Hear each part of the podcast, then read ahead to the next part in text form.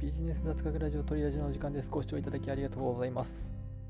よく会議や講演会などでこの部分は割愛させていただきますといった具合に説明を省略することってよくありますよね。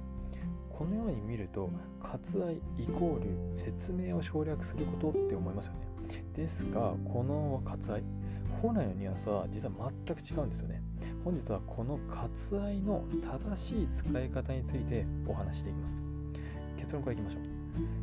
割愛の正しい意味は惜しみながら省くことです。割愛を一旦言葉として分解していきましょう。割愛は割ると愛の2つに分類ができます。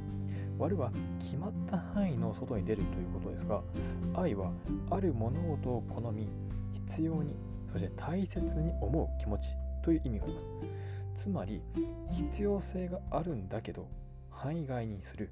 これが転じて、惜しみながら省くという意味になります。ちなみに、割愛と同様に説明を省くという言葉に省略という言葉がありますが、こちらは簡単にするために一部を省くことを意味します。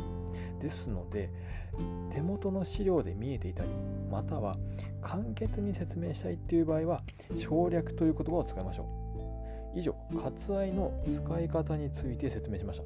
割愛は惜しみながら省くこと、そして省略は簡単にするために省くことでした。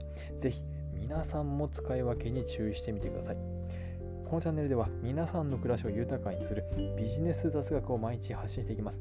ぜひコメントやいいねをいただけますととっても嬉しいです。